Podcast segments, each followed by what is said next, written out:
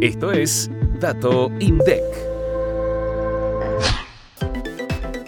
En el segundo trimestre de 2023, la facturación total de la industria farmacéutica fue de 402.177 millones de pesos, un 94,2% más que el mismo periodo de 2022. Esta suba surgió por los aumentos de 106% en la facturación de producción nacional y de 69,3% en la reventa local de importados. De cada 100 pesos facturados, 72 correspondieron a medicamentos producidos en el país y 28 a la reventa de importados. Del total de medicamentos de origen argentino, casi el 9% se destinó a exportaciones. Los medicamentos de mayor facturación fueron los medicamentos antineoplásicos e inmunomoduladores, que representaron el 17,4% del total facturado, seguido muy de cerca por los que actúan sobre el aparato digestivo y metabolismo, que representaron el 17,1% del total.